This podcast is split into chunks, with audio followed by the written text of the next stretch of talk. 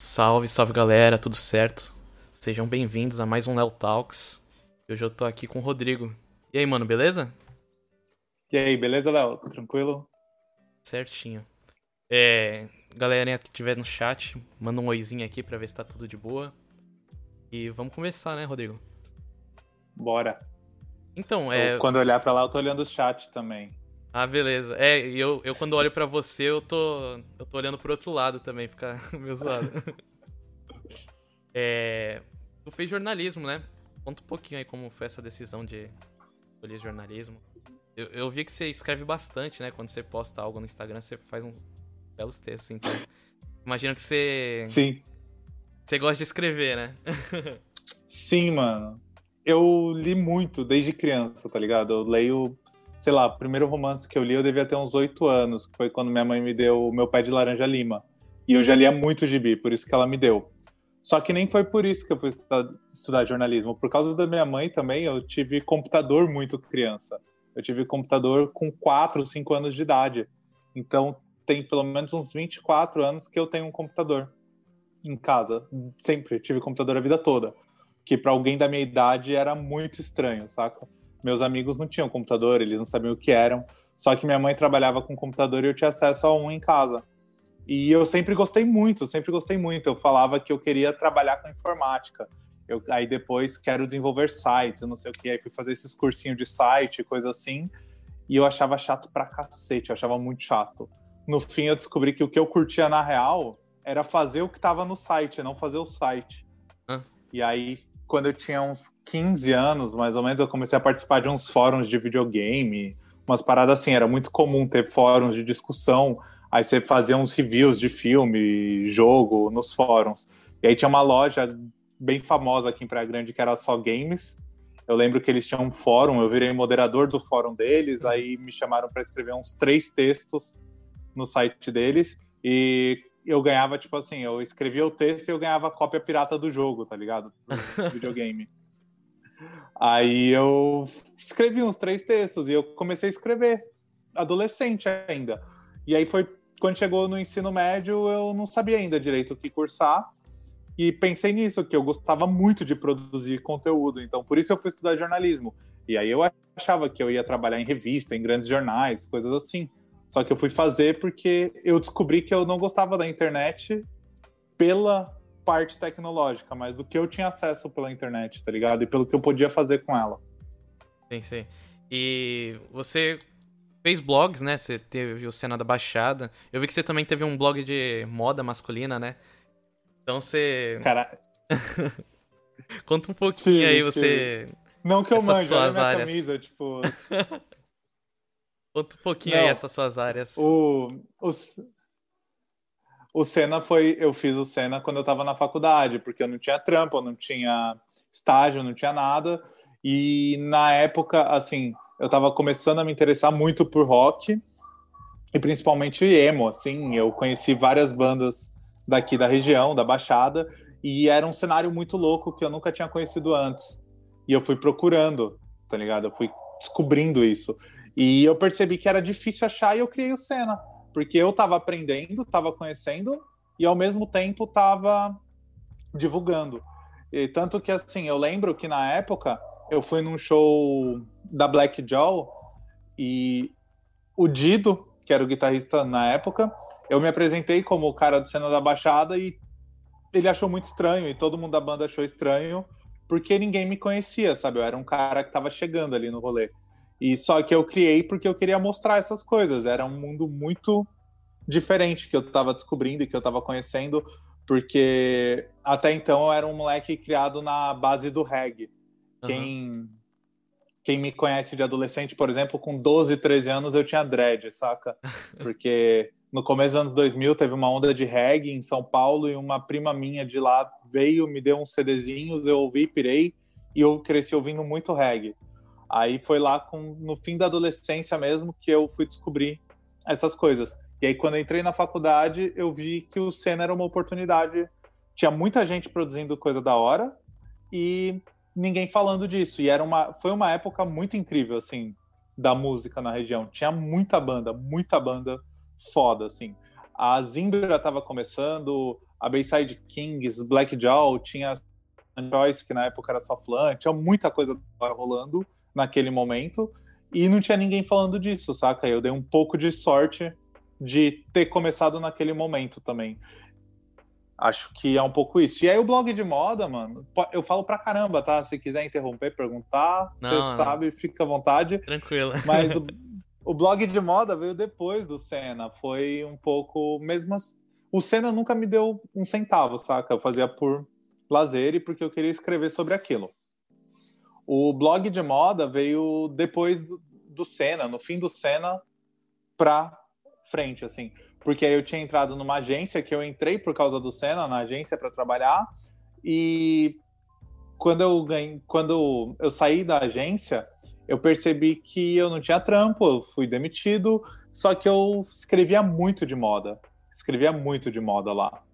E aí eu comecei a ver que eu tinha esse conhecimento de moda, mesmo eu não colocando na minha vida, eu sabia alguma coisa, e eu criei um blog de moda, não contei para ninguém, ninguém mesmo, eu tinha vergonha de falar que eu tinha um blog de moda, porque não condizia com a minha imagem, saca? Eu não assinava os textos, só que chegou um momento que esse blog tinha 100 mil visitas por mês. Esse blog me pagava, tipo, dois salários mínimos, saca? Ele me dava dinheiro, e era um bagulho que eu tinha uma puta vergonha. Já o Senna, por exemplo, que sempre foi meu orgulho, nunca me deu um centavo. Eu tenho maior orgulho ainda de ter feito aquilo. Mas o, o bagulho que sustentava a minha vida, eu tinha vergonha daquilo. E muito também o que aconteceu foi porque o que eu aprendi com Senna, eu já repliquei nesse blog. Então, foi uma coisa que foi construindo a outra. Eu aprendi no Senna, que me levou para um trampo. No trampo, eu aprendi de moda. Aí, quando eu criei esse blog, eu juntei o que tinha no trabalho com o que eu tinha no Senna. E aí foi uma montanha, uma montanha russa, não, né? Uma bola de neve. Assim, uma coisa foi levando a outra. Uhum. E eu vejo até que você ainda é bem ligado com música, né? Você pensa em de repente reviver cenas ou fazer algo relacionado à música? O Senna não, cara. Eu acho que passou um. Passou assim, sabe? É... Tem um momento certo de acabar. E quando acabou, foi até porque era eu e o Vitor que fazíamos, o Vitor Birkett, né? Que é da Depois da Tempestade, o vocalista. Quando parou, foi porque nós não tínhamos mais condição de seguir com aquilo a gente fazia um monte de coisa, tinha os nossos trabalhos, ele tinha a banda, não tinha como a gente seguir fazendo cena. No fundo, a gente estava já abandonando um pouco o barco e tinha outro lance, assim, a galera das bandas já não precisavam, já não precisava mais de um veículo como Cena. Começou a surgir vários outros veículos de expressão nacional que abria espaço para eles. Então, por exemplo, tem mais discos que amigos surgiu nessa mesma época, mais ou menos, e é muito maior. Então é mais interessante. Não é porque é mais interessante, assim, mas o Senna passou a perder acesso porque não tinha mais essa coisa do movimento local. Criou uma ideia nacional, saca? Muito em nichos. Então o Senna já não fazia mais tanto sentido pra galera. Não tinha tanto acesso, assim. E a gente teve que ir fazendo outros trabalhos. Então acabou. Vira e mexe eu penso em fazer coisas de música. Mas recentemente eu não tenho produzido muito conteúdo, eu tenho trabalhado mais na parte estratégica. Eu ainda trabalho com um pouco de cultura, mas mais focado em cinema, que eu, eu sou sócio do Cinema Aqui, né? Que é um site de crítica aí que tem 10 anos. E o meu sócio no cinema aqui é um cara que eu conheci por causa do Senna, que é o Vinícius Carlos Vieira, que é crítico de cinema e era o baixista da Semi Flan Choice. Então, eu faço coisas relacionadas à música, eu gosto, eu tô sempre conversando com amigos de música, eu consumo muito, mas eu não sei se hoje eu faria algo nesse sentido. Eu faria talvez por lazer, mas não como era o Senna. Seria algo mais pessoal mesmo, assim, falar o que eu ouço hoje. Até porque nem faz tanto sentido mais na minha vida. Eu ouço muito o que eu ouvia na época, eu gosto de muitas dessas bandas ainda, só que hoje eu também ouço muita coisa diferente. É, eu começo, eu ouço muita MPB, eu ouço jazz, eu ouço umas coisas que não teria visibilidade assim, então eu gosto de falar de música mais num aspecto pessoal hoje. Pode crer. Oh, muito obrigado, Monteiroides, pelo follow. É, e, Rodrigo, é, você tinha feito um post até, né, falando que os, o Senna te levou a fazer um estágio na tribuna. E hum. é algo grande Sim. aqui na Baixada, né? A tribuna possivelmente é a maior coisa, maior rede de televisão da Baixada. Sim, e não foi na TV, né? Foi no, na, no jornal, que é do mesmo grupo. E era no site do jornal A Tribuna, que é onde o Guigo, que você entrevistou recentemente, trabalha hoje. O... Então, assim, eu trabalha... eu tinha o Senna, aí eu me inscrevi para a parte de estágio da tribuna e tal. Só que, assim, a galera era muito melhor que eu em várias coisas. Real. Eu sempre brinco que eu invejava o texto de muitos amigos meus da faculdade. Eu não escrevia bem igual eles escreviam. Então, eu falo isso até hoje. Tenho um amigo, tipo, que escreveu livros e que eu leio, eu falo para ele, eu invejo o seu texto, mano. Eu não escrevo perto do que você escreve. Só que eu tinha esse conhecimento de internet, de conteúdo, de estratégia de conteúdo. E eu levei o Senna pro, pro meu estágio, sabe? Na entrevista de emprego eu levei o Senna. E aí me colocaram para trabalhar no portal. Me colocaram lá no portal. Eu fiquei um ano, eu ia renovar o estágio. Aí foi em dezembro, assim, lá pro dia 15 de dezembro, eu acho, coisa assim. Tava para renovar o contrato. Aí eu entrei no Facebook, tinha a mensagem da Ludmilla, que é da MKT Virtual, Falei assim, oi Rodrigo, tudo bem? Eu sou a Ludmilla, da MKT, conheci seu trabalho por causa da Baixada e a gente está precisando de um redator. Quer vir fazer uma entrevista amanhã? Aí eu falei, quero, só que eu tô na, no estágio, né? Não tem como. Só depois das seis. Ah, não, eu te espero. Aí eu fui, ela. Dia 7, eu acho, de janeiro, eu já estava começando a trabalhar na MKT, por causa do Senna também. Então foi uma coisa o Senna que abriu todas essas portas. Na tribuna eu fui até lá, só que eu sei que eu tinha muito menos condição do que uma galera se eu não tivesse o Senna. E na MKT eu fui chamado pelo Senna. E você vê diferença em trabalhar em uma agência para trabalhar no, no, tipo no grupo Tribuna? Caraca, muito, cara. Muito. Tipo assim, eu desde então eu nunca mais voltei a trabalhar em jornal, saca? Só que é uma estrutura muito mais engessada, é muito diferente. Eu tinha toda uma questão hierárquica que existe também em agência, em comunicação publicitária ou conteúdo para influencer, né? Mas assim, é uma é mais solto. Quando a gente fala, por exemplo, trabalhar num jornal, eu era estagiário, acima de mim tinha jornalista, que tinha o subeditor, que tem o editor, que tem o, o editor-chefe, que tem o dono do jornal, então é uma coisa muito mais engessada e que, assim, vou falar real, fiquei um ano, por exemplo, na tribuna e escrevi um texto, saca? Uhum. Em um ano. É, então, tem muita diferença. Em seis meses na MKT eu escrevi muito mais que isso, aprendi muito. Eu fiz freela para agência, por exemplo, quando eu saí da MKT, fui trabalhar em agência de SEO em São Paulo. SEO, para quem não saca, é posicionamento no Google é você escrever um texto que vai aparecer no Google. E aí eu escrevia 15, 20 textos no dia. No estágio eu escrevi um texto no ano. Diferença. Então tem essa diferença muito grande, assim. O fluxo de trabalho é muito mais frenético e é mais solto. E talvez por ser mais solto, esse fluxo de trabalho é muito louco. É, eu, eu vejo, né, que a agência é muito mais para jovem, né? O, você for ver o jornal, tipo, tem muita gente, o pessoal de repente meio fechado a coisas novas e vai te, vai te atrapalhando nessa parte até. É que tem também uma questão, tipo, da autoridade do jornal, né? É, jornalista, no geral, eu me incluo nisso, tá? Também, não tô falando outros jornalistas, eu me incluo. Existe uma parada de ego, assim, muito grande. Tanto que na faculdade, eu lembro de professor falando que se um médico erra, ele mata, ele mata uma pessoa se um jornalista erra, ele pode matar milhares de pessoas. Então tem muito essa cultura dentro do jornal, assim, do cuidado com o que vai ser publicado, não pode ser qualquer pessoa que vai escrever. Então, por exemplo, acho que há 10 anos atrás, eu lembro quando, acho que tem 10, 11 anos atrás, que passou a ser permitido estágio em jornalismo. Até então era proibido, não se podia ter estagiário. Uhum. Então é algo muito novo, é muito novo mesmo. Aí tem essa estrutura, é diferente na agência. Só que aí você tem também uma rotina de trabalho mais legal no jornalismo, por incrível que pareça. Quando você vai trabalhar comunicação de agência ou algo mais jovem, assim, tem aquela coisa mais leve e tal, mas ao mesmo tempo o fluxo de trabalho é muito mais frenético.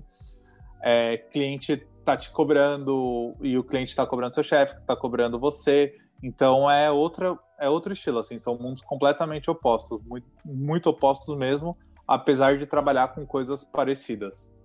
Pode crer que massa. O Vida Incerta tá aqui no chat, mandando um oi.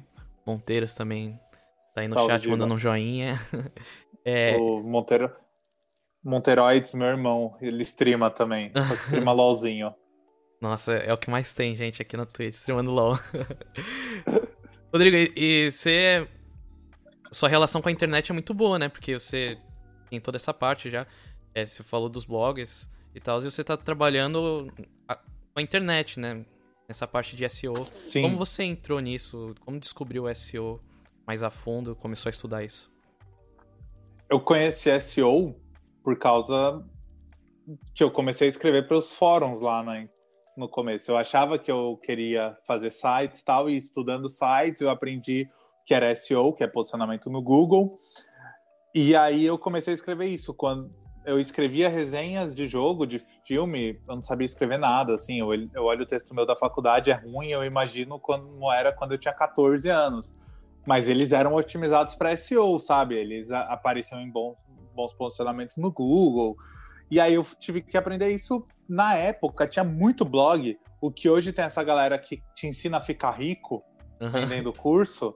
Na época tinha muito blog te ensinando a ficar rico com blog, saca?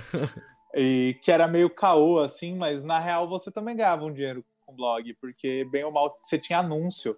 Assim, um blog, vou te dar um exemplo, tá, cara? Um blog com 15 mil visualizações, que é muito pouco.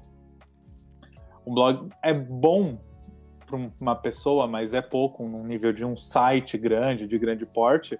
Um blog com 15 mil visualizações ganhava tipo 1.500 reais fácil com Google, porque tinha muita gente anunciando no Google, então tinha essa ideia assim: você vai ter SEO que vai ficar rico. O Vini, que escreve no cinema aqui, né, que é meu sócio, ele tinha 60, 70 blogs, assim, tudo criados em SEO. Era assim, um blog sobre música sertaneja. Ele nem manjava de música sertaneja. Isso antes de eu conhecer ele, sabe? Um blog sobre micareta, um blog sobre não sei o quê. Isso tudo é porque dava dinheiro. Tipo, ele gostava de escrever e ele queria ganhar dinheiro escrevendo. Então ele escrevia sobre qualquer coisa, sobre qualquer coisa mesmo. Aí ele fazia essas coisas, assim, tipo. Eu lembro que eu- foi o primeiro freela que eu fiz foi pro Vini. Eu conheci ele, ele tinha essa rede de blogs e eu fazia fre- freelas para ele.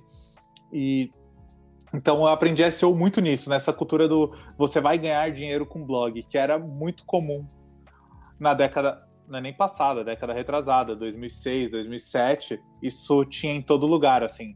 Tem, tinha até um blog que era muito famoso, que era o fiquerico.net, que era um puta bait, o conteúdo dele era todo ensinando como você ter blog. Só que o nome era Fique Rico, porque a ideia era essa, você vai ficar rico tendo um blog. Que é igual esses caô hoje de É o Hotmart, né? Curso. O Hotmart. Hotmart é o novo O blog, que eu-? É, e o Hotmart é um bagulho sério, assim, entre aspas, né? Uma plataforma para você vender qualquer coisa. E aí os caras pegam aquilo e desvirtuam completamente, faz um estrago, põe um monte de merda lá e sai vendendo. E atrapalha, É né, quem tá fazendo bagulho sério. É, fica manchado. Eu, por exemplo, não quero vender nada no Hotmart, porque uma galera o... fala assim, porra, por que você não faz um curso ensinando YouTube? Porque YouTube é puro SEO, meu. Não sei se você queria falar disso, mas YouTube é puro SEO, porque é a mesma coisa que o Google, é o mesmo mecanismo, assim. Então, se você aprende SEO, você aprende a dominar meio como YouTube funciona, de fazer vídeo ter mais visualização e tudo mais. E aí eu penso nisso às vezes. Pô, eu queria ensinar YouTube pra uma galera, não esses caras charlatão, você vai ficar rico, você vai não sei o quê. Eu queria falar, pô, se igual vou dar um exemplo de novo, que é o Giba, Vida Incerta. Eu cheguei para ele e falei, pô, meu, seus vídeos aqui, ó, tem isso daqui das tags, você pode fazer isso, pode fazer assim. E dá uma diferença absurda nos vídeos, sabe? Como você fazer isso para posicionar. E a galera não sabe. Só que eu tenho medo de fazer um curso disso, pôr para vender e ser mais um cara sendo filho da puta, sabe? No Hotmart. Então, eu não sei até onde vai isso. Putz, mas eu, eu acho legal isso daí de fazer um curso nessa parada, porque tem muita gente que não, não sabe. Eu vi até um story seu nessa semana que você fez falando, né, sobre utilizar mais a descrição, utilizar mais o, as tags. Sim. E era algo que, tipo, quando eu comecei o- a postar o Léo Talks no YouTube, eu não fazia, sabe? Aí eu depois parei pra pensar, falei assim, por que eu não tô postando, colocando tag, sabe? Que é algo tão simples, é só, tipo, tu escrever uma palavra. É muito louco. Pensa assim, ó, o YouTube, ele até consegue ouvir o que você fala. Mas imagina o processamento que é para o YouTube ouvir, entender o vídeo de todo mundo que está postando ali, o que está sendo dito. Então ele não vai usar só aquilo, ele vai usar o que você escreveu na informação, na descrição, que cabe ali 5 mil caracteres na descrição. Então você pode escrever um monte de coisa. Ele vai usar as tags, você pode pôr mais 500 caracteres nas tags. Então tudo isso é informação que você está dando para o YouTube sobre o que fala seu vídeo. Não tem por que você deixar aquele espaço em branco. Coloca, porque as pessoas vão querer ver. Por exemplo, o exemplo que eu falei do Giba, do Vida Incerta, assim, pô, tem uma galera pesquisando trap emo, emo trap, rap emo, beat de trap emo. Coloca isso, saca? Pode, você não vai aparecer quando alguém pesquisar trap emo, você não vai aparecer nos primeiros resultados porque tem um monte de canal gigante falando sobre isso. Mas você pode aparecer nos relacionados desses canais. Você pode, de vez em quando, dar uma subida e ganhar uns views. Então, isso rola muito. É mais importante você ter isso do que ter inscrito. Inscrito tipo, vale de nada, meu. Até porque, se você tem um monte de inscrito que não assiste o que você tá vendo, o YouTube entende que seu conteúdo é ruim. Ele não. Ele tem os inscritos, os inscritos reais e os inscritos. Eu esqueci o nome, mas é tipo assim, flutuantes. São pessoas que nem precisam estar tá inscritas no seu canal mas que assistiram aquilo recentemente. Então ele entrega mais para essa galera do que para quem está inscrito e não assiste. Então você tem que começar a pensar um pouco nisso, assim. Isso que entra a parte de estratégia de conteúdo, não é só você chegar e colocar. Isso vale para música, para vlog, podcast, vale para tudo isso, sabe? Porque você está usando a mesma ferramenta, só para fins diferentes. É, então no, no final a pessoa que usa bot não adianta em nada, né? Porque ela vai tipo ter um monte de inscrito e pouca visualização Isso. assim. Exato, para qualquer rede social, assim. Tirando o Twitter, que não tem muito um. Ele não tem muito um algoritmo, mas tem, agora tem, né? Mas em teoria o, o Twitter é tempo real. Qualquer rede social que você põe bot, que você põe inscrito falso, seguidor falso, no fim você está prejudicando. Se eu levar esse exemplo para o Instagram, por exemplo, o, levar o exemplo, por exemplo, é foda, mas deu para entender. O, se eu levo isso para o Instagram, eu tenho mil seguidores. Ele vai entregar para 2% das pessoas que me seguem em média, que vai ser 20 pessoas. Conforme essas pessoas forem interagindo, ele vai entregando para mais pessoas. Então, seu, 2% em média, sim, ele vai de 1 a 5%, mas a gente sabe que não vai passar muito de 2%. E aí, conforme ele vai, as pessoas vão interagindo, ele vai entregando para mais pessoas. Mais pessoas vão vendo o que você está publicando. Se você tem seguidor falso, dessas 20 pessoas que você que ele está entregando, um monte de seguidor falso que não vai interagir, que não vai fazer nada. Então ele vai deixar de entregar, porque quem está vendo não está interagindo. Aquele, ele entende que aquele conteúdo não interessa para quem está vendo. O YouTube é a mesma coisa. Não adianta você colocar, porque se a pessoa vai lá nos inscritos e não acessa seu vídeo, ele entende que o vídeo não é bom para quem te segue. E o YouTube ele entrega como se fossem ondas. Ele entrega primeiro para quem te inscreve, nas primeiras, para quem te segue nas primeiras horas. Depois ele entrega para pessoas parecidas com quem te segue, só que numa parcela pequena. Conforme vai você vai tendo resultado dentro disso, ele vai aumentando essas bolhas até você ter muitas visualizações. Então, por isso que não compensa você ter muito seguidor, compensa mais você ter poucos seguidores que se interessam realmente pro seu conteúdo. Eu foco muito nisso, cara não adianta você ficar fazendo um seguidor, seguidor, seguidor se o conteúdo não tá agradando essa galera. Pode crer. Pessoal aqui no chat, o, o Giba mandou, é tu bem intencionado não fazer, não impede o filho da puta de continuar fazendo curso fajuto. Verdade. Sim, isso é. isso é real. Aí, isso é verdade. Muita gente me fala isso, mano. Muita gente, mas é foda, eu tenho medo de me confundir, sabe? De parecer só mais um cara desses. Eu tenho esse receio. Eu sou isso direto, minha esposa fala isso, amigos meus que eu trampo com o YouTube me falam isso, mas eu tenho esse bloqueio, assim, eu falo, puta, eu vou fazer e ser só mais um, saca? Você tem noção, ó, como é. Eu comprei ano passado um curso na Black Friday de YouTube só para ver o que o cara ensinava. E ele falava que quando você lança um vídeo, você tem que dar 20 views no vídeo, porque senão o YouTube não sabe que aquele vídeo já foi publicado, assim, ele não sabe sobre o que é aquele vídeo. Mano, não faz o menor sentido. Não faz o menor sentido, assim. Porque não precisa de views para o YouTube entender. Você já publicou o vídeo lá, você já deu as informações para o YouTube. Não tem por que você dar 20 views. Isso é só para inflar seus números ali de visualizações e parecer bonitinho para quem entrar, os primeiros que entrarem, não ver que tem zero views ainda. Só uhum. que, idiota, no fundo você tá só se enganando. Você acha que isso tá fazendo alguma coisa e não tá. É, não é nem lógico, sabe, você pensar isso. Uhum. É, eu. A Isis mandou aqui também. Boa noite, a aula de hoje tá melhor que muito EAD. tá virando aula. É, eu, eu acho até engraçado, né? Porque pra mim, eu tô usando o YouTube mais pra deixar os vídeos lá, porque eu tô mais pensando na Twitch. Porém, é, é estranho, porque eu vejo, tipo. Eu deixo lá e, e tem as views, né, deles, mas é, é meio difícil, né, pra quem tá começando no YouTube pensar, tipo é, é muito difícil começar no YouTube. Primeiro porque eles têm umas metas horríveis, Sim. né? Pô, pra você começar a monetizar é mil inscritos. Pra você poder mudar o nome é 100 inscritos. E é algo que, tipo, pra quem tá começando, é muito embaçado. Cara, é bem difícil.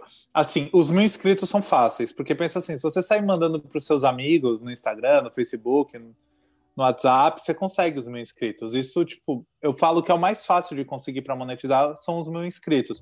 O que é difícil são os, as 4 mil horas, minutos, eu sempre confundo, quatro, acho que são 4 mil horas. As 4 mil horas no último ano. Isso é difícil, sabe? E aí que entra a parte da estratégia, porque assim, se você consegue por essas 4 mil horas, os inscritos ficam fáceis. O problema tá em você. Eu tenho uma, amiga minha que eu trabalho, que é a Ju do Julie de Batom. É, e assim, ela tinha um. Ela é, ela é blogueira muito antiga, ela começou a ter blog lá em 2007, 2008, falando sobre maquiagem. E ela fala muito sobre maquiagem na vida dela. Ela não é maquiagem pela maquiagem, é dentro do contexto dela e tudo mais. Isso é muito da hora. E aí traz umas pautas feministas, coisas assim, para dentro do conteúdo de maquiagem. E ela tava muito desiludida com o YouTube justamente por não conseguir views. Ela ficou uns dois anos parado. E eu chamei ela para trocar uma ideia e a gente fazer junto o canal. Quando a gente começou a fazer, meu, os vídeos dela não tinha entrega nenhuma, assim, porque ela tinha por volta de 1.200 seguidores, eu acho. Coisa assim, ela já. 1.200 não, mentira, ela, já... ela tinha menos de mil ainda, tinha uns 900. Só que eram pessoas antigas que não estavam engajadas. Se ela tivesse criado um canal do zero, talvez seria até mais fácil mas a gente quis insistir naqueles que ela já tinha, sabe? E aí o YouTube entregava e as pessoas não assistiam, então não adiantava nada.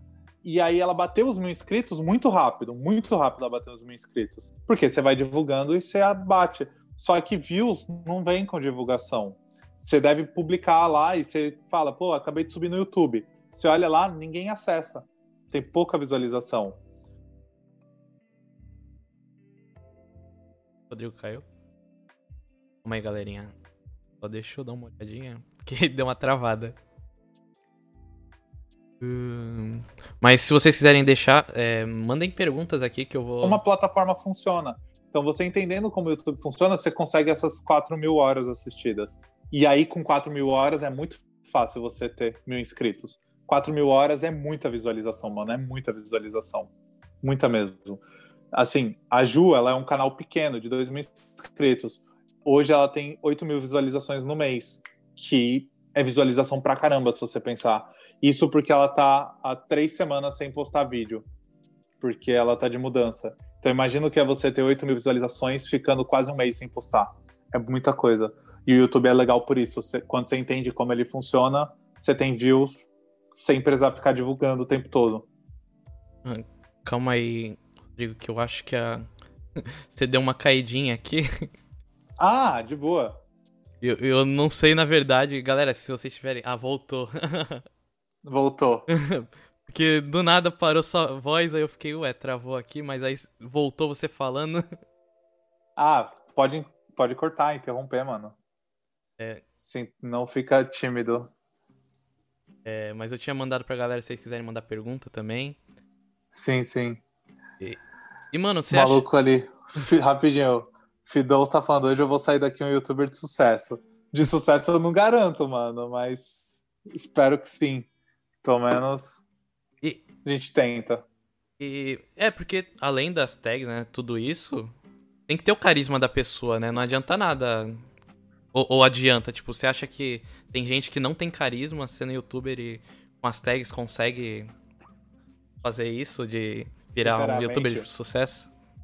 Mano, você já reparou que eu já falo muito palavrão, né? Desculpa, Pode falar, não tem problema. Pra caralho. Tem gente pra caralho ruim fazendo sucesso. Muito, muito. Você olha assim, quantos canais você não vê no YouTube que, tipo, o cara é muito ruim falando, o cara é muito ruim. E faz sucesso, porque assim, ele meio que entende o que o algoritmo fala e ele também sabe pra quem ele tá falando. A questão do carisma é muito pessoal, assim, é muito pessoal. Vai ter uma galera que fala mais mansinho, que fala mais de boa, que é mais calma. Ela vai conversar com um tipo de pessoa. Nem todo mundo vai ser o Felipe Neto ali, o Neto Lab, com 30 milhões de inscritos. Tem uma galera que vai conversar para um público pequeno, meu. Não adianta você querer falar para um público gigante. Tem a galera que vai se identificar com você. E a estratégia de conteúdo é muito isso, não é você ter milhões de seguidores, não é nada disso. É você ter uma galera pequena, às vezes, mas que engaja com você e que, e que tá consumindo o que você faz, saca? Se você quiser ganhar dinheiro exclusivamente com isso, você vai vender seu serviço, vai vender sei lá o quê. Se você não quer, você quer ter seu trampo, você usa isso como uma forma de divulgar seu trampo, tem muito disso. Tem, pô, um fenômeno disso. Você já viu os canais de eletricista no, no YouTube, mano? Não, mas olha que eu, e, eu- Caraca. e olha que eu assisto vídeo zoado no YouTube. Eu, eu adoro motovlog, eu adoro uns negócios que ninguém gosta, sabe? Meu, tipo assim, ó. de- desde que eu casei, por exemplo, eu nunca soube fazer nada em casa. Depois que eu casei, eu tive que aprender a fazer tudo. Aí, sei lá, queima alguma coisa em casa, eu vou procurar como arrumar. Aí eu abro o YouTube, tem um vídeo de um tiozinho de 60 anos filmando com celular, assim, sem luz. Falando, olha aqui, essa peça, tal, não sei o quê. E ele me ensina como arrumar e ele fala: Ah, eu sou eletricista. Se você precisar, me manda mensagem no celular tal, tal, tal. E o tiozinho tem lá milhares de visualizações naquele vídeo horrível, gravado com um Galaxy Y, sabe? Ensinando como arrumar um negócio. E ele, ele resolve o problema. Eu vou lá e arrumo. O cara que não quer arrumar, que ele tá mais preguiçoso, ou que ele olha e fala, pô, tá difícil, ele vai lá e liga pro tiozinho, porque o tiozinho ajudou ele. Então, a questão do carisma é muito relevante nisso, mano. É, depende muito de para quem está falando. Você tem que entender para quem está falando. E aí o carisma é irrelevante. Irrelevante assim. Ele é relevante dentro daquele público. Quem é carismático para mim pode não ser. Eu falando um monte de palavrão, por exemplo, choca uma galera.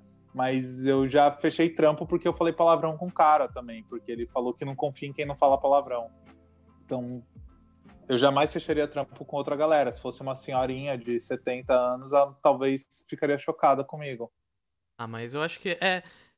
A gente vê até no YouTube, né? Tá tendo uma moda de, tipo, a pessoa não usar mais palavrão, né? E eu acho, tipo, é zoado, porque na vida real tá cheio de. A maioria das pessoas fala palavrão, é algo que virou natural, né? É, E você vai, tipo, deixar mais robotizado ainda no YouTube, né? Quando a pessoa não vai falar palavrão, fica, tipo. é não que quero assistir um algo projeto- que o cara seja, tipo. É um robô, né? Tão robô. É que o YouTube tem essa parada, ele quer ser family friendly, né? Ele quer ser para toda a família. Então, a ideia do YouTube é que, sei lá, você abra o a- na TV da sala e você deixa seu filho lá de boa. Só que ao mesmo tempo, a questão do algoritmo que eu falei de entender como funciona, seu filho tá vendo um, filho, um vídeo da Frozen e aí daqui a pouco de dois, três vídeos sugeridos ele já tá num vídeo do Superman espancando Batman porque ele tava transando com a princesa tal, saca? Porque os- esses caras, eles entendem como o algoritmo funciona, eles fazem uns vídeos bizarros, bizarros, tanto que o YouTube teve que banir esses tipos de vídeo, e não tem nada, assim, são uns, uns vídeos de fã, só que doido, assim, louco, e que caía para umas crianças assistirem porque a galera sabia como usar o algoritmo, e só pelo prazer, só pela piada, saca? E aí o YouTube quer isso, de ser family friendly, por isso que ele faz essas coisas. Eu tenho uma história bizarra. E é. Eu tenho um vídeo viralizado no YouTube. Viralizado naquelas, né? Tem uns 70 mil visualizações. Que é. Porra, é muito? É bastante, cara. É um cover do Drake Josh, que eu e meus amigos a gente fez, tipo, tudo certinho, sabe? O vídeo, o áudio. Aham. Aí um moleque chamou o Lucas, que fez a gravação, né? e tava o Instagram dele lá, falou assim, pô, cara, eu achei muito massa. É, eu tenho um canal grande, tipo, tinha 200 mil inscritos no canal dele. E você quer que eu divulgue? Aí o Lucas foi ver, tipo, era uma, uns negócios muito tendenciosos, sabe? Tipo, Mulher Maravilha cai de boca, um negócio assim, aí você fica vendo, tipo, muita visualização, tá é ligado? Isso. E você fica tipo, caraca, velho, existe esse YouTube. Caraca, existe YouTube de tudo, mano. Eu sempre me espanto, eu sempre me espanto no YouTube. Eu, eu não uso muito os recomendados, né, do YouTube, porque é assustador. Assim, se você colocar de manhã numa aba anônima, se abrir qualquer vídeo que o YouTube deixar ali e deixar rodando no reprodução automática, em algum momento você vai cair num vídeo de nazi terraplanista. É tipo, você vai chegar lá, você só deixa na reprodução automática, sabe? Porque essa galera sabe usar o algoritmo. Então, em algum momento você vai cair ali. É, você pode testar fazer isso que você vai ver, você vai cair. É isso, mano. Tem... E a gente precisa aprender também a usar essa plataforma. Essa galera doida tá aprendendo a usar, por que, que a gente não Sim. aprende, sabe? Pode crer. Tá, tá, cheio de comentário aqui, vamos ler o pessoal falando. O Fiddleslet realmente mandou: Rodrigo, mestre do YouTube, como conseguir mais visualizações para os vídeos? É melhor investir em quantidade ou qualidade? É, rapidinho, só responder uma pergunta do Giba. Desculpa, é que eu li e eu me perdi no raciocínio. Que o Giba perguntou ah. se é 4 mil views no. 4 mil horas no último ano. Isso, tem que ser 4 mil horas no último ano, nos últimos 365 dias, né? Cara, visualização é melhor, é melhor qualidade, com qualidade você tem quantidade. É, se você tem um canal no YouTube, vai lá nas estatísticas, tem uma partezinha de retenção de público. Ali você vê onde a galera abandonou o seu vídeo. Você vê assim, ele começa em 100%, conforme o tempo vai passando, ele vai caindo até chegar no final do vídeo. Quanto mais tempo você tiver do pessoal assistindo o seu vídeo, mais visualizações você vai conseguir, porque essa é uma das principais métricas do YouTube, é tempo de visualização. Então, se a galera fica muito tempo assistindo, ele entende que seu vídeo é bom e ele entrega para mais pessoas. Então, normalmente, qualidade representa quantidade também. Tenta segurar o pessoal ao máximo. Por isso que tem muito aqueles cliffhangers do pessoal. De... Quem não manja cliffhanger é quando você põe alguma coisinha, tipo assim, ah, no final desse vídeo, daqui a pouquinho eu vou te mostrar não sei o quê. É uma coisa muito de roteiro, assim. Mas por isso que a galera coloca isso, saca? Que é para você manter as pessoas assistindo por mais tempo. Ou você tem que ter uma puta retórica, tem que falar muito bem e manter o pessoal engajado ali o maior tempo possível. E aí, quanto mais tempo, mais pessoas vão assistir, porque mais o YouTube vai entregar. É isso. Qualidade significa quantidade, no fim. Porque se você tem muito view que as pessoas saem logo no começo, o YouTube deixa de entregar.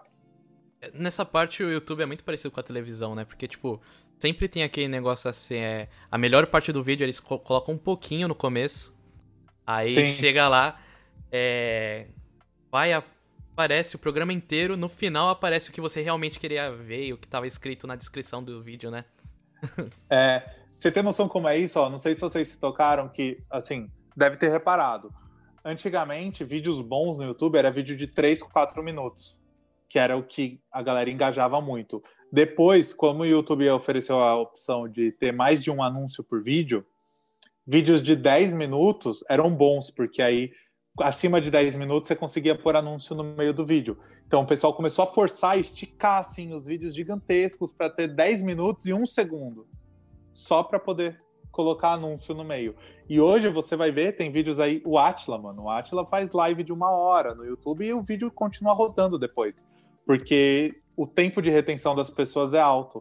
Então, você faz um vídeo grande, consegue manter aquela galera por muito tempo, isso pro YouTube é legal porque significa que as pessoas estão interessadas no que você consome.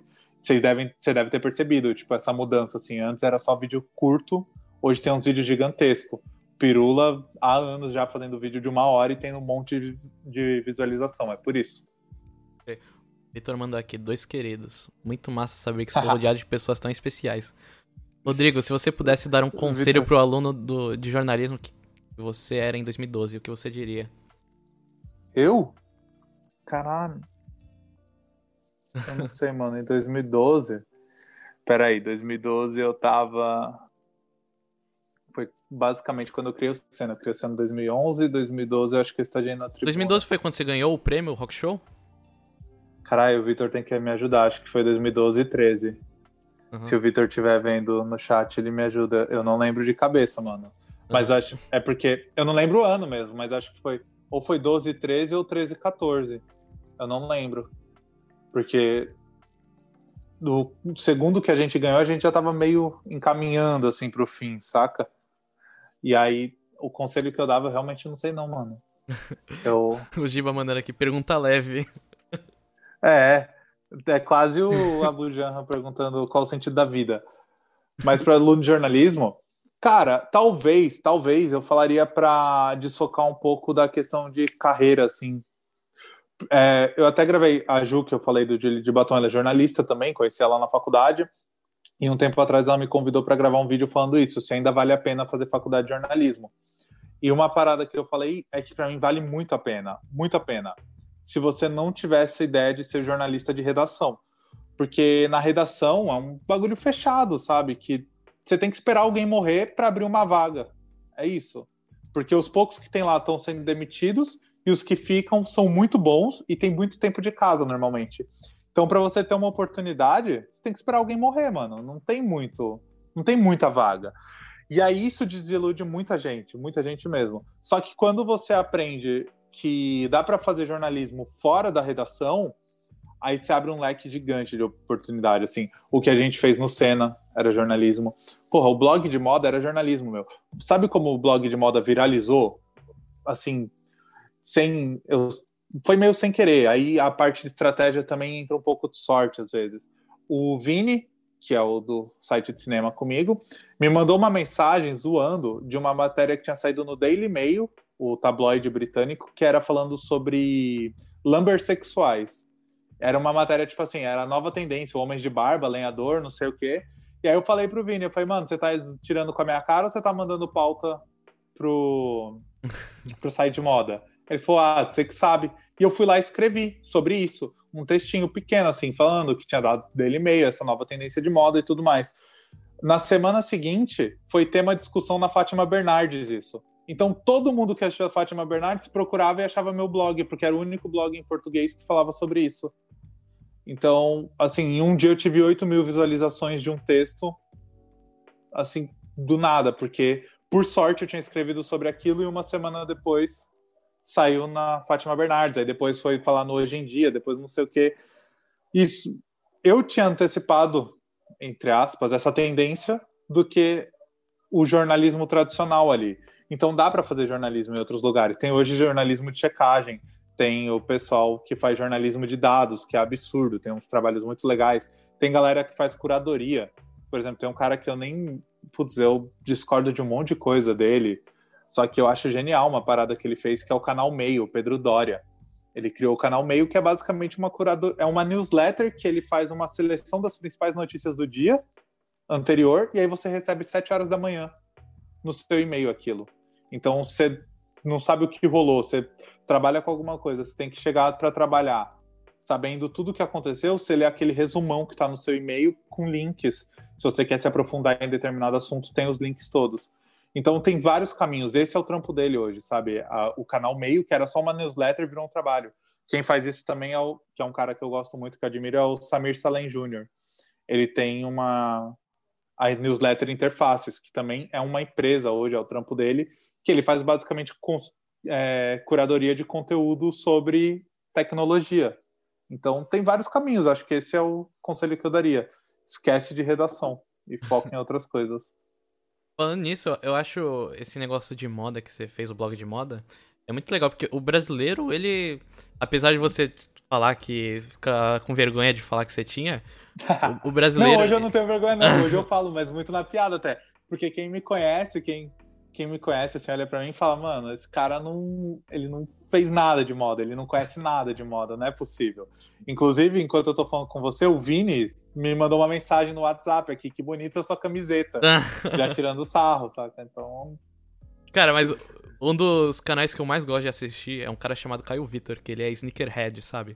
Ele só fala de tênis. Manjo que é. E, putz, eu, ele me fez ser apaixonado por tênis, velho. Eu, meu sonho agora é, tipo, receber a renda do, da Twitch para comprar um Jordan 1.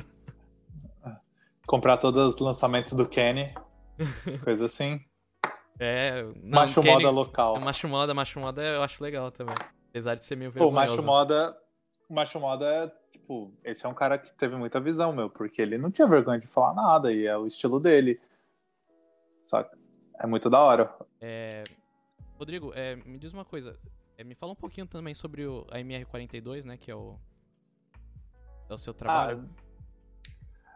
Ah, a MR42 é basicamente um, é uma urgência quase, né? Sou eu e tem alguns amigos, eu, a gente estava conversando antes, que meu objetivo é, com a MR42, é ser meu trampo e ao mesmo tempo levantar uma galera que eu conheço e que eu acredito no trabalho, sabe? Então eu preciso designers, eu quero trazer amigos meus, eu quero para gravação, eu quero trazer amigo meu. Então, por exemplo, designer, eu já trago meu irmão quando eu preciso, que ele é designer. E não é só por ser meu irmão, eu acho ele um puta designer. Então eu trago ele. Quando eu preciso de vídeo, por exemplo, tem o Gui, que é um amigo meu que escrevia no Cena da Baixada, que é um cara que é, tenho muita amizade. Eu, e é um moleque com puta talento, só que sem tantas oportunidades de trampo. Às vezes eu quero trazer ele junto, sabe? Então a pegada da MR42 é muito essa. E até então era eu trabalhando com produzindo conteúdo para empresa. E eu, na real, eu tô meio saco cheio às vezes disso, saca? É, eu sinto que eu tô fazendo umas paradas que não me agradam. E aí, de uns tempos para cá, diria que do fim do ano para cá, eu comecei a focar muito em trabalhar com pequenos criadores. Então, eu tô chamando uma galera daqui também da região, um pessoal de fora, e tô ajudando informalmente, ou alguns têm um contratinho de trampo. E isso, por enquanto, é o que quero cena para mim, sabe? É meu lazer, assim. Eu tô trabalhando com um pessoal que eu gosto, que eu admiro muito, e tentando ajudar eles a conquistar público. Se virar, mano, é da hora, pode ser meu trabalho. Se não virar, pelo menos eu sinto que eu tô usando isso que eu conheço para algo que faz sentido para mim hoje, sabe? Aham. Uhum. E eu. Tanto... Melhorou o áudio aqui? Acho que melhorou um pouco. Pra né? mim, melhorou. É, eu vi que também você tinha um canal no YouTube, mas que você não posta faz um pouco tempo, que é o Mídia de Resistência, né? Você fala é, até um pouquinho. Eu... eu... achei um vídeo muito legal você falando sobre. É, não é mesmo? Você falava para você parar de divulgar os vídeos, tipo, no WhatsApp da, da família, para começar a fazer outras coisas, é, estudar SEO, né? É, mídia de resistência na real é MR42, né? Porque a ideia é essa. Eu quero fazer, tipo, mídia para pequenos criadores e pequenas marcas. Isso é uma parada que eu gosto muito. Eu gosto muito da questão de consumo consciente, comprar de pequenos produtores.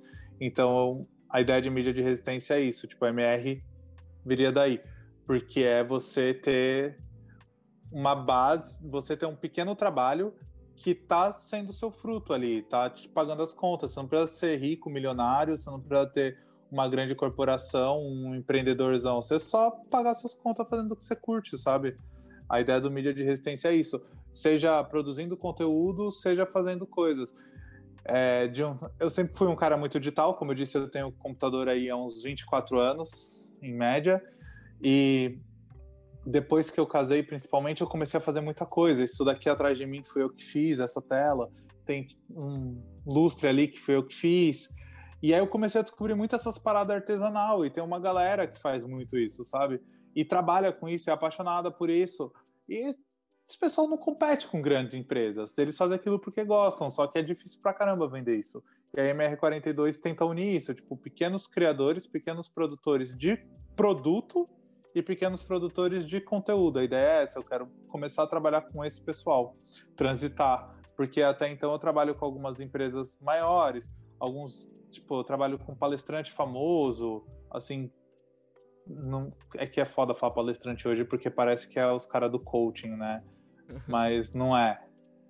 É, mas enfim, é, já foi. Infelizmente teve uma época da minha vida que isso pagou bastante conta minha, mas é, não eu, né?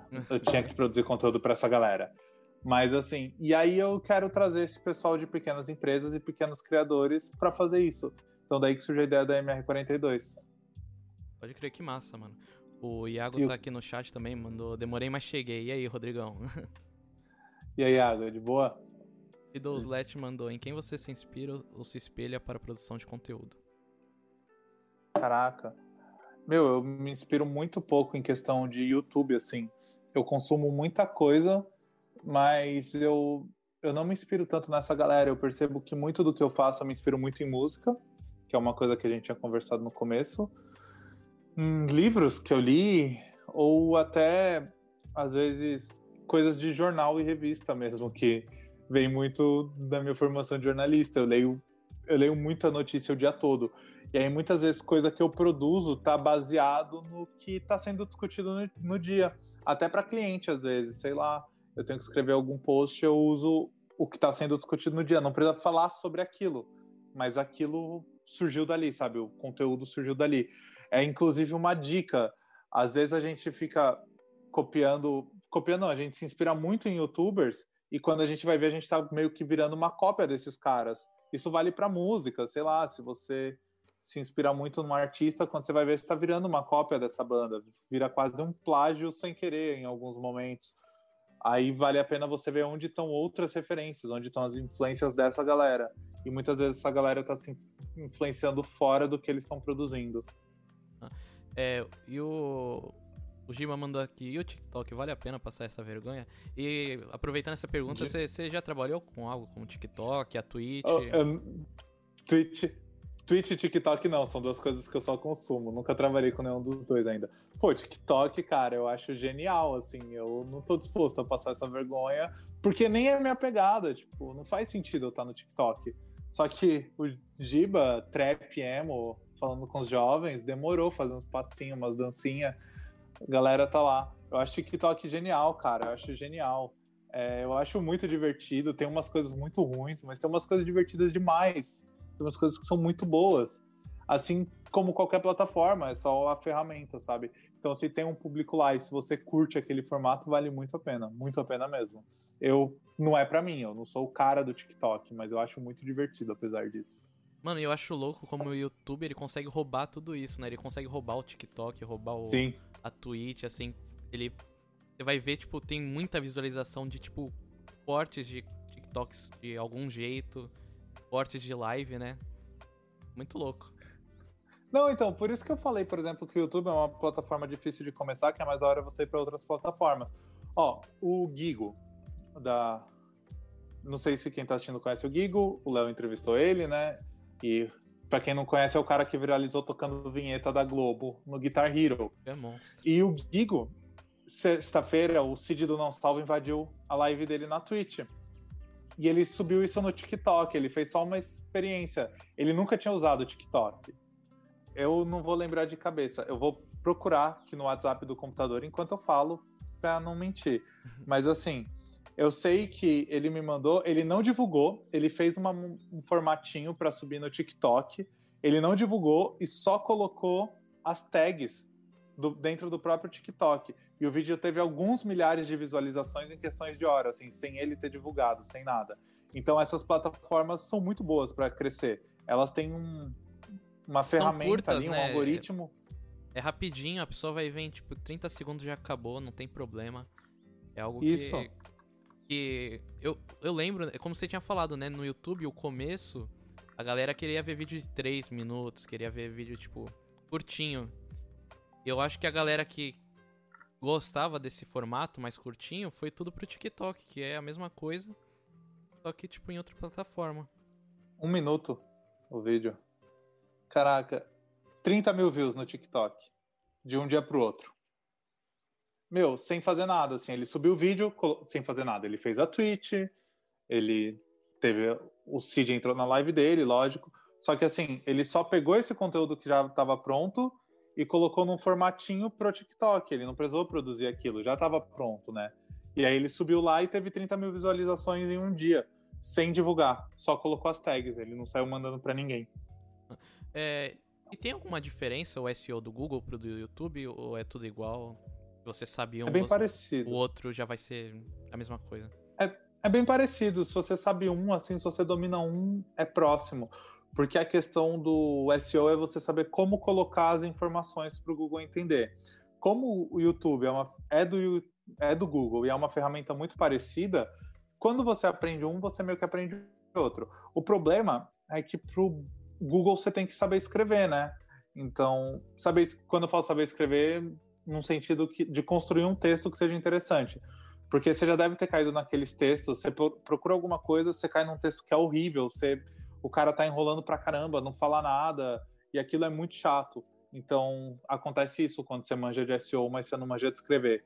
No vídeo, aí tem um pouco mais de facilidade, porque mesmo que você não tenha essa facilidade com roteiro, com escrita, você pode superar isso com seu carisma, com o estilo, com a forma que você fala, com alguma piadinha. No texto é mais difícil encaixar essas coisas. E então a diferença é basicamente essa, é só saber escrever, mas as ferramentas são parecidas. E que no YouTube as tags têm peso, no Google não. Uhum. E você pode falar um pouquinho de algumas pessoas com que você já trabalhou no YouTube? No... Ou, ou você acha melhor não? É, então, de cliente eu acho melhor não, porque assim, o problema de cliente, eu falo da galera da MR42, porque de cliente qual que é o problema? Eu, eu escrevo para eles também. Uhum. E aí eu escrevo e eles assinam. Então, é por tipo isso é meio zoado. É ghostwriting? Ghostwriter, né? isso. Uhum. Eu, por exemplo, eu faço o que eu falei, tipo, o palestrante tá um maluco que tem 500 mil seguidores no YouTube quase, tem uns 480 mil agora. Só que eu escrevo os textos dele, eu já escrevi até livro para ele. Nossa. Então... é melhor não, né?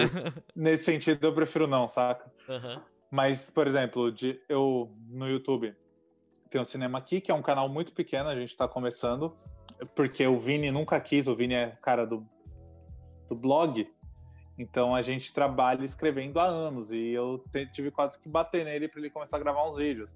Então é bem pequeno ainda, tipo, tá nem com 200 inscritos, porque a gente está alimentando com material. Não vou ficar divulgando, quero alimentar material, como eu disse, para deixar lá o YouTube funcionando, saca? O Giba falou que eu tô escrevendo os trap com a MR42. Não, mas mexi algumas coisinhas do Giba, por exemplo. Tem o Felipe Sali, que é um moleque aqui de Praia Grande, que ele é escritor. E ele escreve, assim, ele tem alguns milhares, alguns milhares não, né? Ele passou de um milhão de visualizações num livro dele, no Wattpad. Então, um moleque que ele é bem famoso dentro de uma bolha. Tem a Ju, do Julie de Batom, que é outro exemplo que eu acho muito da hora, Ju, porque eu gosto disso, eu gosto de trabalhar com micro-influenciadores, sabe? São pessoas pequenas, mas que elas falam para uma galera grande. A Ju é muito isso. É um canal com 2 mil, 2 mil inscritos que tem milhares de visualizações em vídeo. Eu gosto muito dessa pegada, porque não tem essa coisa do ego de ter inscritos, inscritos, inscritos. É conteúdo. Eu quero que o conteúdo chegue. E a Ju é um pouco igual eu, ela sempre usou o trabalho dela produzindo conteúdo para vender o serviço dela, que ela é jornalista.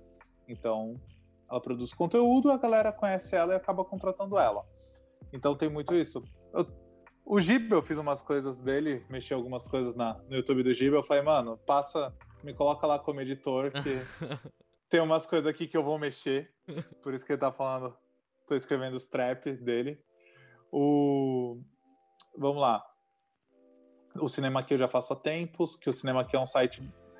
Cara, é engraçado, porque o Cinema Aqui ele é um site grande. É um site que ele tem. É difícil explicar, mas ele não tem tanta visualização, mas ele tem respeito. Tipo, a galera admira ele, porque foi uma escolha editorial nossa. A gente tinha muita visualização escrevendo notícia. E aí, num momento, a gente chegou e falou assim: mano, isso daqui é perda de tempo, eu não quero mais escrever notícia.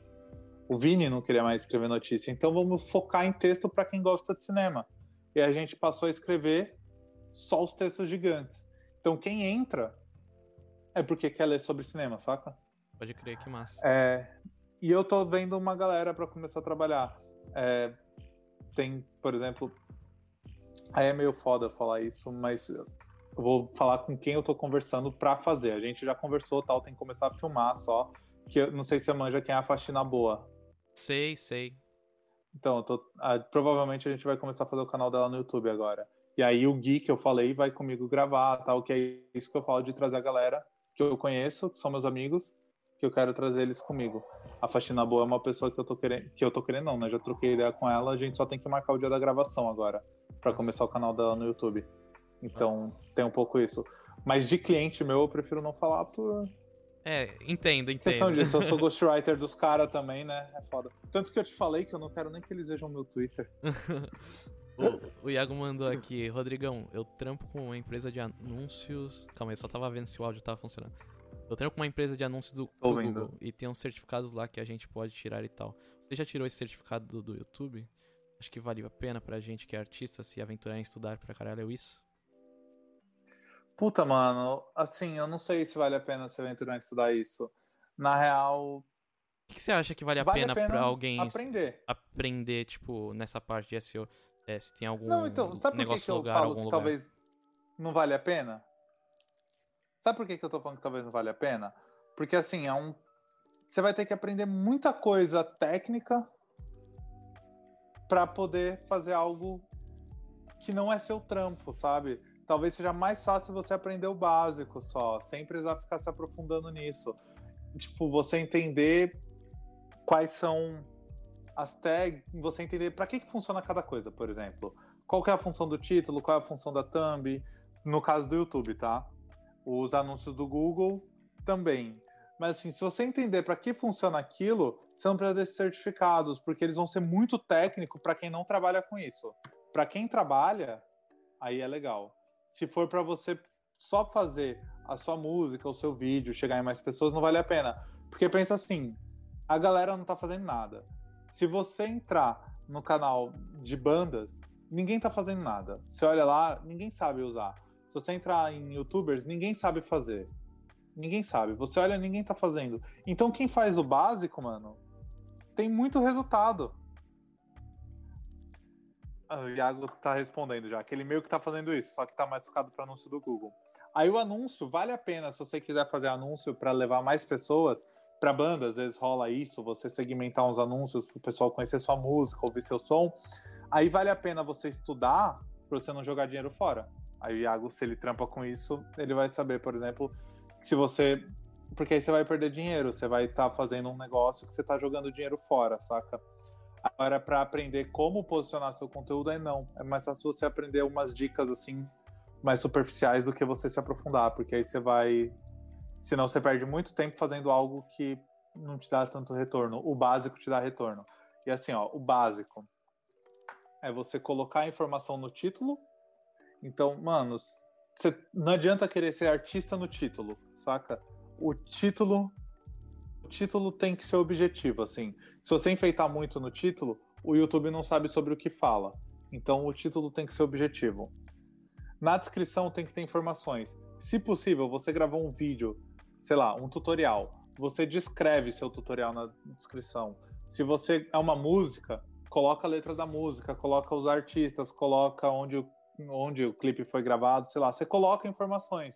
Porque quanto mais informação o Google tiver, melhor para aquilo. Na tag, você coloca coisas objetivas sobre o que o seu vídeo fala. E tanto coisas genéricas como música, rock, rap. Só que põe só o que seu vídeo fala. Se você é um cara que tá fazendo rock, no caso do Iago, não vai pôr trap, que é o que o Vida Incerta tá fazendo. O YouTube vai entender que aquele vídeo não é um vídeo sobre trap. Isso no fim vai dar ruim para você. Ou sei lá, o Vida Incerta querer colocar nas tags dele Rafa Moreira. Não vai rolar, porque o YouTube vai ver que aquilo não é um vídeo do Rafa Moreira e aquilo vai fazer mal. Vai acabar te prejudicando ao invés de te ajudar. Então coloca nas informações todas as informações do vídeo nesses três lugares. E só as informações do vídeo, nada além disso. Porque isso já vai ser muito mais do que todo mundo tá fazendo. É, a gente viu uma época até que tinha muita gente, né, tipo, atrapalhando esse negócio de tag, colocando coisa que não tinha nada a ver, e o YouTube, tipo, é, é, Sim. bloqueava o vídeo, né? Às vezes apagava porque a pessoa tava, tipo, colocando é, K-pop num vídeo, de, tipo, da pessoa comendo. É, o YouTube penaliza. E aí vai ser problemático para você, vai ser, vai ser pior. Você tá tentando fazer seu vídeo ter mais view, vai ser ruim. Se você olhar, você entra nos canais assim menores, vai ter uma galera lá postando, tipo, postando e você olha as tags, tem um monte de youtuber famoso tags para tentar ranquear nos canais desses youtubers famosos, mas isso vai acabar te prejudicando, não vale a pena. Não façam isso nunca, assim. Coloca só o que tem no seu vídeo. E aí, lógico, você pode pôr música, sei lá, música rock, música emo, rock emo. Você vai colocando tags que estão dentro daquilo, sabe? E aí o nome da banda, o nome da música, coisas relevantes para aquilo. Você coloca isso. Num caso de um tutorial, vou dar o exemplo da Juliana, ela tem um vídeo que vai tipo 500 views todo, ou 500 views não, 100 views todo dia. 500 views é o que o canal dela vai ter em média no momento. Mas tem um vídeo que dá 100 views todo dia. É um vídeo analisando um produto lá que dá espinha se for mal usado. E falando sobre pressão estética e tudo mais. E aí você tem que pôr o nome do produto, a funcionalidade, no que, que ele é usado, região do corpo, tudo mais. Só que você não vai ficar colocando um monte de marcas de produto que você não tá falando porque o YouTube sabe que o vídeo não é sobre aquilo e ele vai te penalizar. Porque ele entende que você tá tentando passar rasteira no algoritmo. E aí, num primeiro momento, você pode ter views. Depois que ele entender que seu vídeo não é sobre aquilo, ele te penaliza. Pode crer. Galera, se vocês tiverem mais alguma pergunta, Faz sentido aí. isso ou não? Faz, faz total sentido. Galera, se vocês tiverem mais alguma pergunta, manda aí que a gente tá chegando aqui no final da live. É, Rodrigo, eu tenho uma, pergunta. Já que você não vai. Você disse que no momento não vai fazer um curso. como, como que a gente pode. indica alguém que você acha legal que também trabalha com isso e faz alguns vídeos ou em algo relacionado? Pra curso, tem dois caras que eu gosto. Assim, tem um cara que é o Camilo Coutinho, que é um cara que manja muito de YouTube, só que o curso dele é relativamente caro ele trampa muito para grandes empresas, tal. Ele é um cara que manja muito, é um cara sério. E tem outro que é bom, mas eu acho que é uma linguagem muito para adolescente que quer ficar famoso no YouTuber. O foco dele é muito esse, que é o Escola para YouTubers. São assim que eu indicaria são esses dois. Mas eu vou ver se eu lanço o meu curso, cara. Quem sabe? Mano, tu tem que eu... lançar. Porque eu sei que tem um que eu...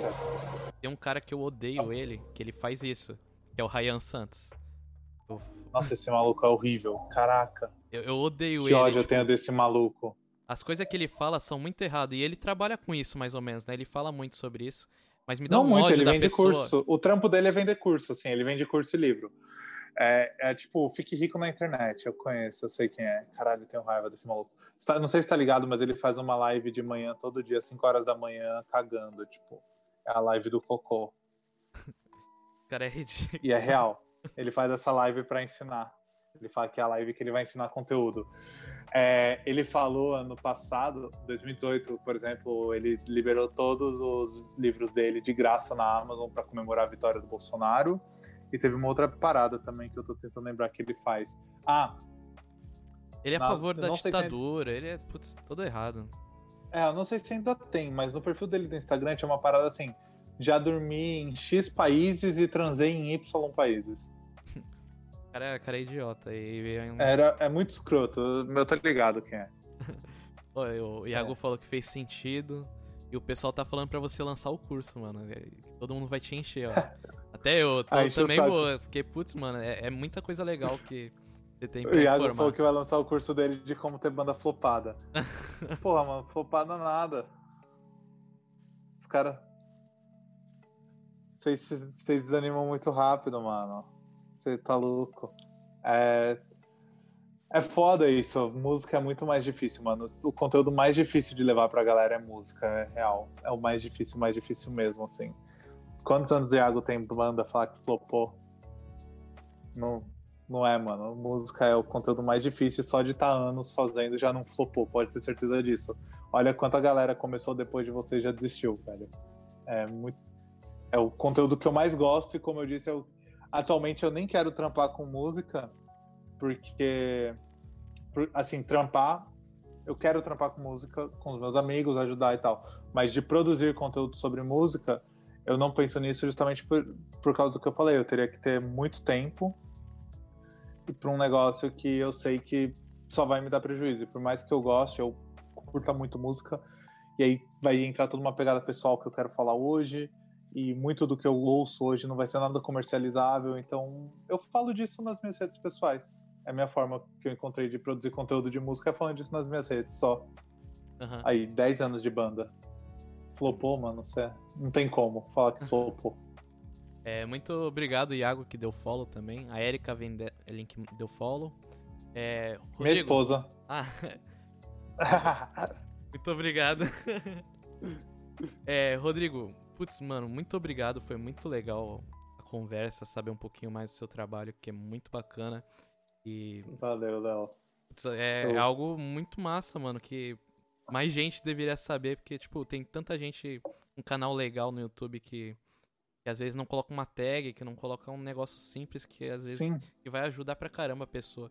Como você disse na descrição, é de banda que os caras colocam pouca coisa, sabe? Tipo, lança o clipe, só coloca, tipo, é, o link do Spotify ou o link do Instagram. E é algo que ajuda demais a gente.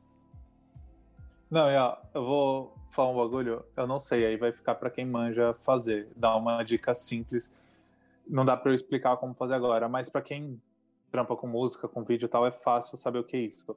Nos metadados do seu arquivo, vai ter lá título, descrição, tal. Preenche isso, mano. Se você tá subindo um clipe no YouTube, se você tá produzindo um vídeo, preenche os metadados do artigo todo, saca? Sei lá, coloca você está fazendo um tutorial de como reformar a casa, você, coloca, você entra lá nos metadados do vídeo e coloca título, como reformar a casa, descrição, nesse vídeo eu vou te ensinar como reformar a casa, darará. autor, coloca seu nome, o nome do seu canal, da banda, põe o nome da banda, o nome de quem produziu e tudo mais. Cara, isso é muito simples preencher os metadados, é muito simples, muito simples. Mas na moral, um curso que, de YouTube que ensina isso, que ensina que você tem que fazer isso, ele não vai te ensinar a fazer, ele vai te falar que você tem que fazer, custa mais de mil reais. E, tipo, é uma parada simples que ninguém fala, sabe? Façam isso. Sério, faz real isso, você vai ver que vai dar uma diferença. Tanto no arquivo de vídeo quanto na thumb. E outra coisa, renomeia o arquivo de vídeo, mano. Não sobe como vídeo 1. Coloca lá, como reformar a casa em tantos passos.mp4 ou, ou vida incerta traço renata.mp4 sobe, saca? Põe as informações no arquivo também. Tanto do vídeo quanto da thumb. Isso vai dar uma puta diferença, vocês vão ver. Nossa. Um bagulho que ninguém ensina e que é ridículo de simples. Eu, eu vou utilizar Quer isso dizer, já. Porque eu assim, colocava, ninguém tipo. ensina de graça, né? Porque, real, o curso que eu, que eu vi, a primeira vez falando sobre isso, eu aprendi isso trabalhando em agência. Mas o primeiro curso que eu vi falando sobre isso custava mais de mil reais um curso, saca? E o cara. A grande sacada do curso era essa. Então. Eu, eu achei muito massa porque eu mesmo, eu, tipo. Eu coloco o arquivo, tipo, live Rodrigo. Aí na hora de postar tá lá, live Rodrigo. Já, já vou mudar totalmente. Não. E eu tenho certeza que a galera Coloca- de banda que tá aí vai colocar, tipo, quem não colocou a letra da música, quem não colocou o nome dos integrantes, já tá tudo colocando aí. Sim, o Giba tá falando aqui que é uma referência à minha melhor música. E eu peguei exatamente o exemplo dele, porque eu falei que eu fui de intrometido. Falei, mano, passa acesso do seu canal que eu vou mexer umas paradas. Aí a primeira coisa que eu falei foi, cara, manda todas as letras da sua música, por favor. Porque é isso, mano. Põe, põe as descrições. E, e assim, é coisas que não ensinam, sabe? Ninguém te fala pra fazer isso. E é uma coisa simples. Parece que. São essas. Por isso que eu falei que não vale a pena fazer um curso, nada disso. São essas coisas simples. Tipo, coloca o básico que você vai ver que vai fazer uma puta diferença. E o metadado é básico, é básico. Só que ninguém te ensina a fazer. E é bem básico fazer isso. Você sabe como fazer. A galera que eu tô vendo aqui comentando, todo mundo manja como fazer isso. Então coloca os metadados. Vai ver que faz uma puta diferença. Doslet mandou aqui. Rodrigo, manda um beijo pra Sônia Maria. Ah, beijo, Sônia Maria. pra toda Sônia Maria. O Iago mandou, é, é filhão, Rodrigão deu aula hoje. Deu mesmo, mano. Putz, Ah. muito obrigado, Rodrigo. Foi muito massa. Valeu, cara. Eu sou meio palestrinho, eu falo pra caralho. E- Melhor ainda, melhor ainda. E o Vini, por sinal, o Vini mandou mensagem no WhatsApp de novo sobre a notificação falando: tô te mandando mensagem aqui porque eu não sei comentar lá. O Vini é tipo um idoso que tem banda de hardcore, sabe? Só que ele é um idoso, ele não sabe mexer muito nas paradas. O. Caralho, por que, que eu ia falar dele agora? Esqueci, mas enfim, eu tô virando idoso também. Mas eu ia falar alguma coisa do. Ah, o Vini fala que eu sou o coach dele, né? Porque eu sou um maluco meio. Eu falo, caralho, vai lá e faz, mano. Para de frescura e faz isso, faz aquilo, faz não sei o quê. E eu sou chato pra caramba. Eu peguei muito no pé dele com o YouTube. Aí eu sou meio palestrinha às vezes, então. Não, eu, Mas porque eu só consegui os bagulho porque eu fiz. Isso não é discurso meritocrático, não, tá, mano? É porque se você não faz por você, ninguém vai fazer, corre atrás. Só isso. É, como o Diba lembrou, eu tocava na Deep Leak. É, Deep Leak Só para orgulho dele, de Pelique foi uma das. Ele disse que não, mas foi a primeira banda emo de Santos, assim, sabe? Formou toda uma geração de emo, mas segundo ele era HC. Mas era, era emo já. Pode crer. Muito obrigado, pessoal que tá aí no chat. Tenho certeza que vocês gostaram bastante. Eu vou fazer um monte de corte dessa live pra postar que uma galera vai adorar. Valeu, Rodrigo. Tamo junto. Falou, Léo. Obrigadão. Valeu todo mundo que assistiu, mano. Até, Até a live de amanhã, quem quiser ver. Terça-feira. Até amanhã eu tô assistindo. Neto Gabriel. É isso, tamo junto. Falou.